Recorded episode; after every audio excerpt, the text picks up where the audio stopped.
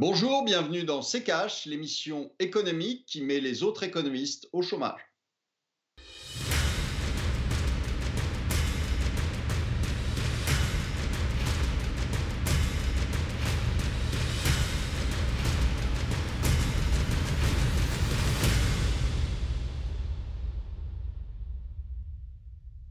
Bonjour, aujourd'hui nous allons vous parler du chômage hein, et de l'emploi. Bonjour Estelle. Bonjour Olivier, bonjour à tous, bienvenue dans CKH au sommaire cette semaine. Vous l'avez dit, on va parler de l'emploi et du chômage. Comment limiter les répercussions de la crise économique liée au Covid-19 sur le travail? Comment sauver les emplois? Quelles solutions pour limiter le chômage? Ce sont les questions qui vont nous intéresser dans cette émission. Et pour cela, nous serons en deuxième partie avec Yannick Lorty, économiste et auteur de Croissance, Emploi et Développement aux éditions La Découverte. Mais d'abord, Olivier, un point sur ces chiffres du jamais vu depuis 1996. En avril dernier, le nombre de chômeurs de catégorie A inscrits à Pôle emploi a augmenté de 22,6%. C'est 843 000 demandeurs d'emploi de plus qu'en mars 2020. Il y a en tout dans le pays 4 560 75 500 personnes privées d'emploi. Interrogée sur la situation, Muriel Pénicaud, la ministre du Travail, a estimé début juin que le taux de chômage en France passerait la barre des 10% cette année. Pour rappel, au dernier trimestre de 2019, le taux de chômage s'est abaissé à 8,1%. Olivier, faut-il réellement craindre une explosion du chômage dans les mois à venir?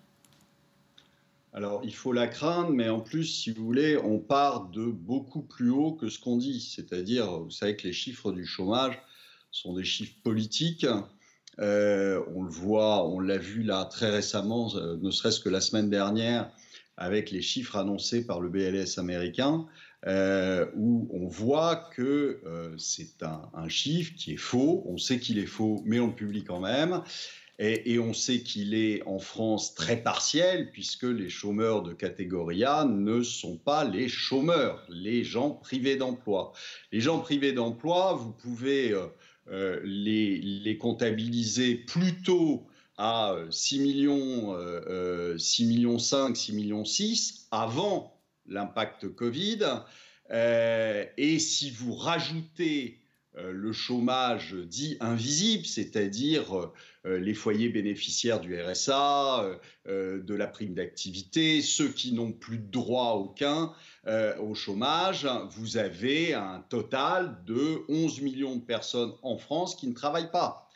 Donc si vous voulez, quand Madame Pénicaud annonce ces chiffres, il faudrait qu'elle les révise sérieusement pour avoir une idée euh, non pas du taux de chômage euh, en pur et dur, c'est-à-dire ceux qui sont inscrits, euh, je vous dis, en catégorie A, mais l'ensemble des gens qui ne travaillent pas ou qui travaillent tellement peu qu'en fait ils ne travaillent pas du tout. Et, là, vous obtenez des chiffres qui sont bien plus importants. Alors, il est évident qu'avec le Covid et avec ce qui s'est passé, alors là, on va atteindre des taux de gens euh, sous-employés ou euh, euh, au chômage qui vont être délirants. C'est-à-dire qu'il faut bien voir qu'on part d'une situation où le chiffre réel n'était pas de 8%, mais probablement plus proche de 20-22%.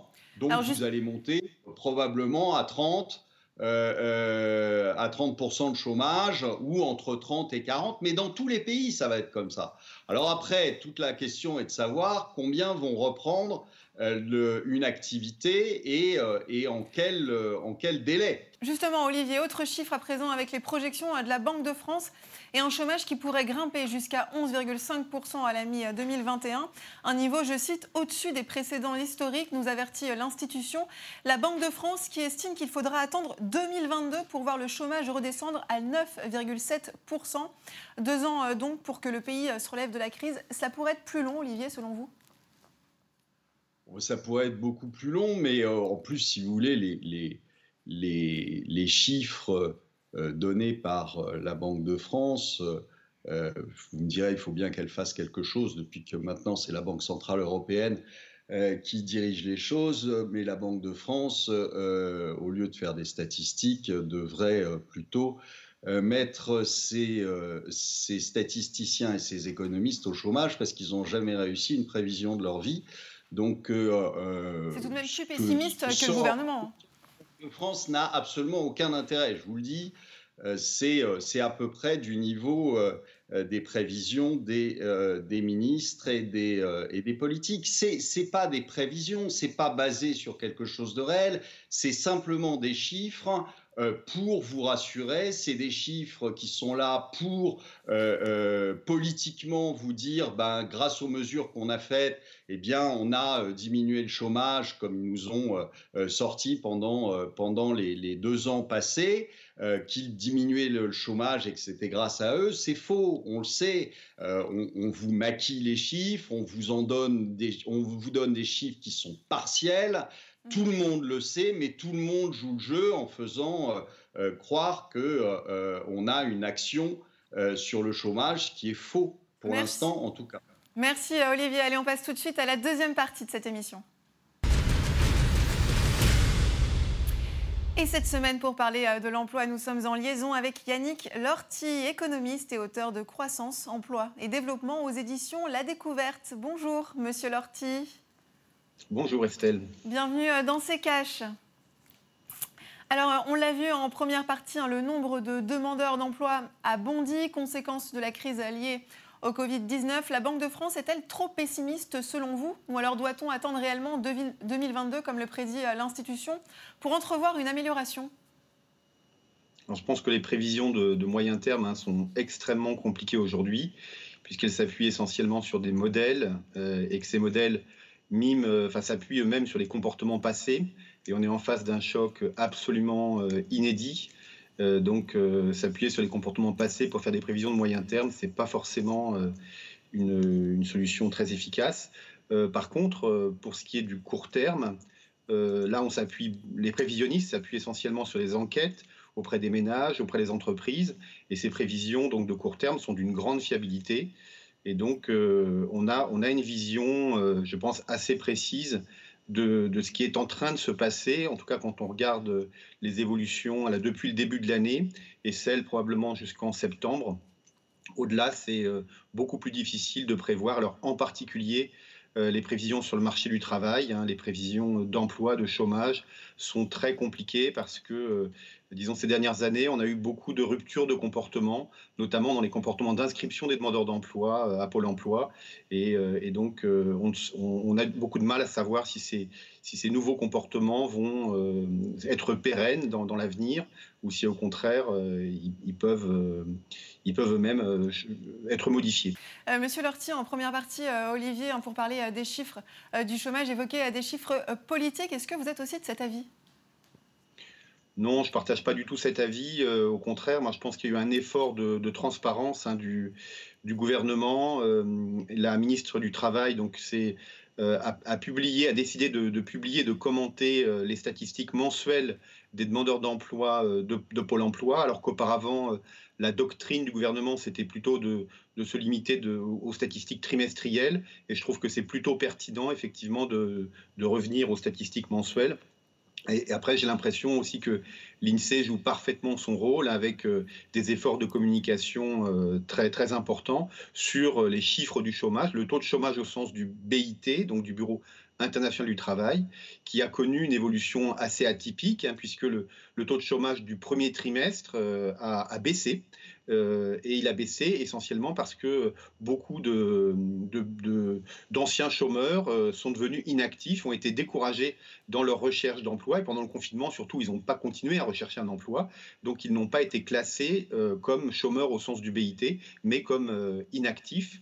Et donc, le, premier effet de la crise a été plutôt de baisser le taux de chômage au sens du BIT, mais d'augmenter, par contre, de façon extrêmement impressionnante, le nombre de demandeurs d'emploi de catégorie A. Mais il n'y a pas de doute que euh, dans un horizon relativement court, on va voir effectivement le taux de chômage euh, exploser euh, en France. Mhm. Olivier, une réaction à ce que vient d'expliquer M. Lorty bah, deux réactions. Un, je vous ai dit, ces chiffres sont, sont des chiffres politiques, sont des chiffres qui sont où on vous donne une vue qui est, est la, la vue la plus rassurante possible. on le voit en France, on le voit ailleurs en Europe, on le voit aussi euh, euh, aux États-Unis. Je vous dis, l'inactivité, après vous pouvez appeler ça comme vous voulez, mais l'inactivité est, bien supérieur à, aux chiffres qu'on annonce, qui sont des chiffres corps, si vous voulez, qui sont des chiffres du chômage le plus restrictif possible quand on prend cette fameuse catégorie A ou quand on prend le chiffre du chômage euh, américain qui n'a jamais été à 3,6% euh, euh, et, qui était bien supérieur à celui-là. Donc vous avez ça dans tous les pays. Si vous prenez réellement les chiffres d'inactivité en Allemagne, vous êtes vous étiez avant Covid, vous étiez plutôt à 12-13% qu'aux chiffres annoncés, aux chiffres officiels, et donc vous avez ça dans tous les pays. Quand vous êtes un, indépendant, quand vous êtes un, travailleur Uber, quand vous êtes donc l'ubérisation de l'économie qui est là depuis euh, déjà plusieurs années, fait que euh, quand vous n'avez plus de boulot, ben vous ne pouvez pas vous inscrire au chômage parce que vous n'avez pas d'assurance chômage parce que bien souvent, elle est beaucoup trop chère pour que vous puissiez la prendre en tant qu'indépendant. Donc, vous ne la prenez pas. Donc, ça veut dire que vous n'apparaissez jamais dans les statistiques. Et donc, vous avez, et ça aux États-Unis, vous l'avez encore plus qu'en France, ce phénomène, vous avez des gens qui, euh, depuis 2008, ont repris des petits boulots, des, des temps partiels euh, un, deux ou trois, ils servent dans des restaurants, ils sont euh, le soir disjockés, etc.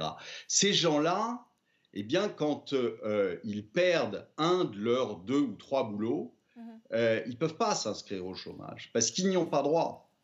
Alors messieurs, 45 milliards d'euros vont être mis sur la table pour préserver l'emploi, c'est ce qu'a annoncé euh, Bruno Le Maire chez nos confrères de RTL. Nous allons être amenés à prendre des mesures originales, singulières, pour préserver à tout prix l'emploi en France, a-t-il déclaré. Quelles peuvent être, selon vous, monsieur Lorty, ces mesures pour limiter la casse? Ah ben, Elles sont euh, largement euh, aujourd'hui en discussion, hein, à l'étude. Il y en a déjà un certain nombre qui, ont été prises. Euh, il faut effectivement euh, recourir à des mesures absolument singulières, un choc euh, inédit, réponse inédite. Et, le, principe, ça doit être bien sûr d'utiliser tous les instruments à disposition pour réagir au choc massif qui est en face de nous, dans lesquels qu'on est en train de subir, et donc, il y a un principe de proportionnalité de la réponse euh, euh, à l'ampleur du choc, choc massif, réponse massive. Et il ne faut pas utiliser un seul instrument, mais un grand nombre d'instruments. Donc, on a à la fois des plans de relance au niveau macroéconomique, on a également des plans sectoriels qui ont été annoncés par le, les ministres, et puis on a aussi des mesures, des, changements dans, dans beaucoup de dispositifs des politiques de l'emploi qui euh, notamment avec le chômage partiel, hein, mais aussi euh, avec le plan de soutien à l'apprentissage, avec de nombreux autres, euh, avec les, les, garanties de prêts, les, aides à la trésorerie. Enfin, il y a un grand nombre de mesures qui sont aujourd'hui déployées. Et puis, il y a aussi des concertations qui sont en cours avec les partenaires sociaux au ministère du Travail pour déployer de nouvelles mesures. Et donc, on est dans une situation dans laquelle il va falloir être original, il va falloir être euh, remettre en cause ce qu'on peut savoir euh, des solutions qu'on croit marcher, mais euh, et, mettre en place aussi de, des, mesures inédites. Alors, Olivier, vous réagirez à cette question dans un instant. On marque une courte pause.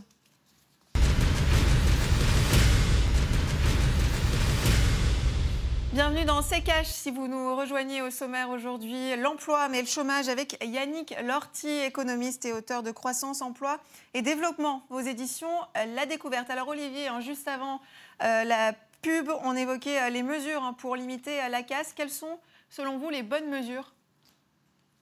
Alors déjà, on ne les connaît pas pour l'instant, les mesures pour limiter de la casse, puisqu'elles sont en discussion. il y a des pistes, hein, notamment sur les dispositifs d'activité partielle, l'apprentissage? Oui, qui, sont des, qui sont des choses qui ne, ne fonctionnent pas. Euh, ça fait 20 ans qu'on utilise des plans euh, divers et variés pour essayer de faire diminuer le chômage. Euh, et ça fait 20 ans que le chômage ne diminue pas. Donc, pour la bonne et simple raison que ce n'est pas l'État qui crée les postes, je vous rappelle, c'est les entreprises. Et pour l'instant, on ne fait rien pour favoriser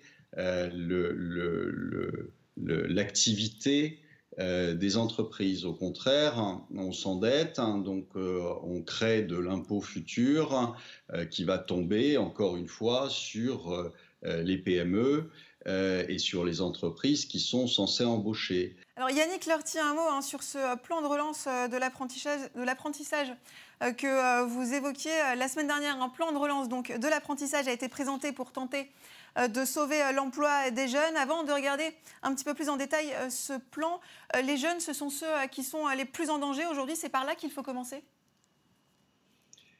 Oui, absolument. Les, jeunes sont les plus concernés, les premiers concernés par, par la crise. Et il y a une véritable préoccupation collective hein, sur le, devenir professionnel des, des, jeunes, surtout ceux qui rentrent évidemment sur le marché du travail ou ceux qui y sont, déjà. Alors moi, je ne partage pas bien sûr le point de vue d'Olivier de, Lamarche. Hein. Je pense qu'au contraire, aujourd'hui, il faut agir. Euh, la nécessité d'agir n'a sans doute jamais été aussi euh, forte qu'aujourd'hui. et donc, euh, les, gouvernements successifs ont bien compris que sur le marché du travail, il fallait à la fois soutenir la création d'emplois par les entreprises. Hein. il y a beaucoup de dispositifs qui sont mis en œuvre dans cette direction pour aider les entreprises dans leur création d'emplois, notamment des, exonérations de cotisations sociales qui, sont euh, en France l'un des premiers dispositifs euh, pour l'emploi. Donc ça, c'est nécessaire, mais ce n'est pas suffisant. Il y a aussi euh, des mesures d'accompagnement des demandeurs d'emploi pour les aider à trouver un emploi.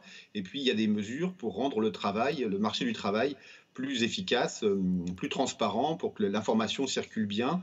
Et donc, il y, a énormément de, dispositifs qui jouent un rôle tout à fait euh, positif hein, sur le marché du travail. Et parmi ces mesures, il y a effectivement euh, faire en sorte que les gains qu'on a réussi à obtenir en matière de dévolution de l'apprentissage en France soient conservés. Hein, que, et, donc il y, a, eu des, des, annonces extrêmement fortes hein, du, ministère du Travail pour justement continuer à développer l'apprentissage dont tous les observateurs, disons, s'accordent pour, pour dire qu'effectivement c'est une bonne solution de long terme pour euh, pour, pour, faciliter l'entrée des jeunes sur le marché du travail. Alors messieurs, on en vient à cet ultimatum de la compagnie aérienne Ryanair. La compagnie low cost irlandaise propose à ses salariés des réductions de salaire de 20% pour leur éviter le licenciement. On en parle avec le tiroir cash d'Antoine Vassas. C'est la solution pour l'emploi à laquelle on n'avait pas encore pensé. Heureusement, la compagnie aérienne Ryanair a trouvé la solution baisser les salaires de ses employés pour sauver leur emploi. Entre 20% pour les pilotes et 10% pour les personnels navigants, et tout ça pendant 5 ans, en contrepartie une baisse du temps de travail de 20%.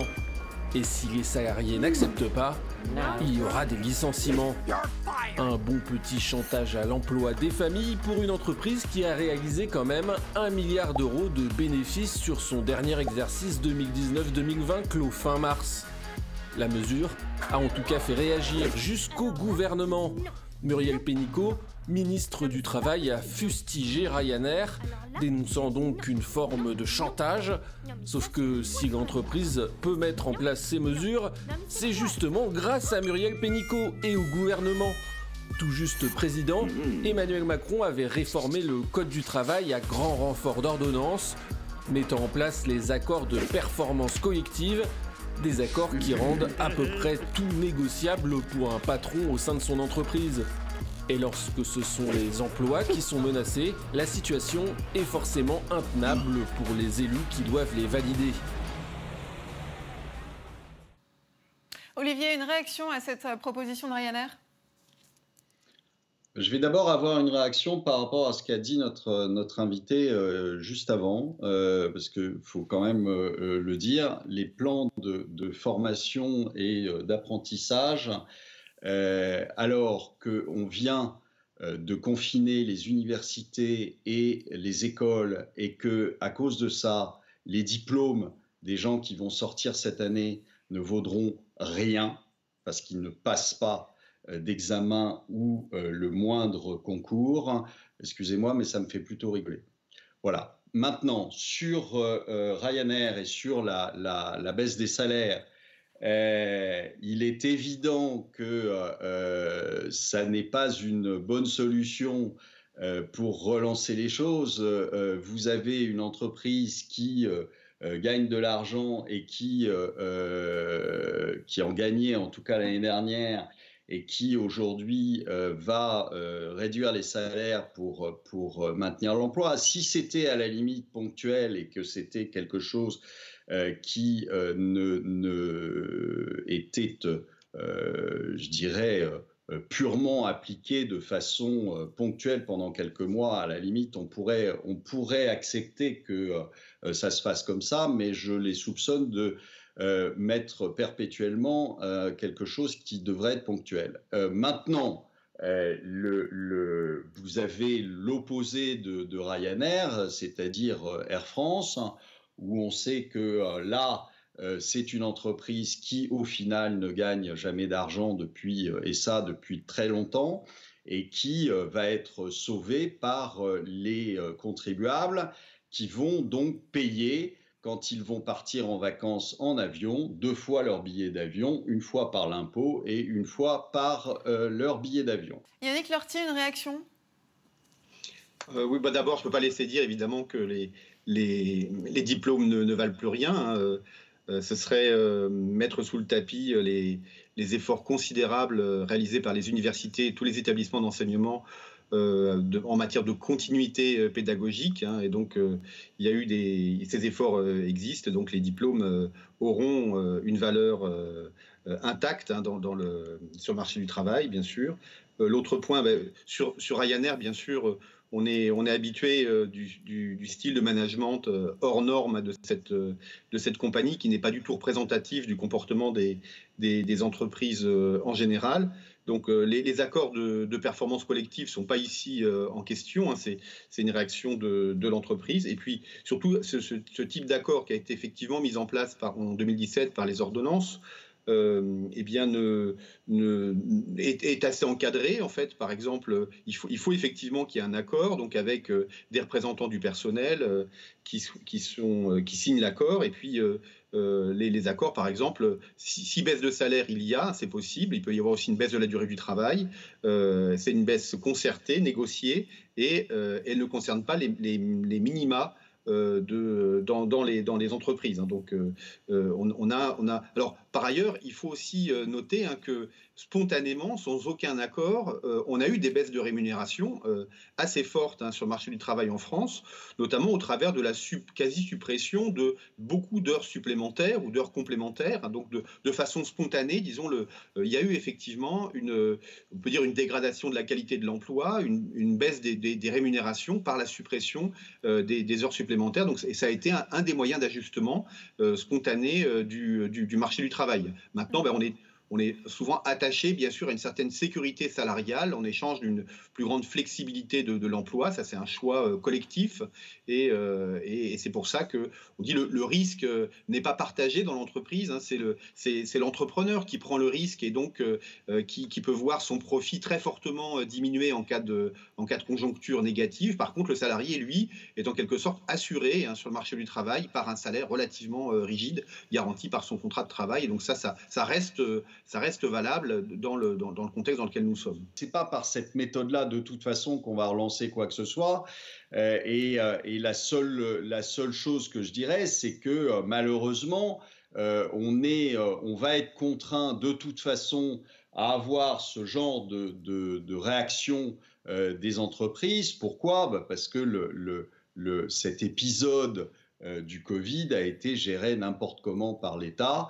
Euh, depuis un bon moment et donc on va le payer. Et je vous le dis depuis le départ, on va payer tous collectivement euh, l'incapacité et l'incompétence de nos dirigeants. Merci Olivier, merci beaucoup Yannick Lorty d'avoir été parmi nous dans cette émission. Je rappelle que vous êtes économiste et auteur de Croissance, Emploi et Développement aux éditions La Découverte. Olivier, c'est l'heure des questions cash.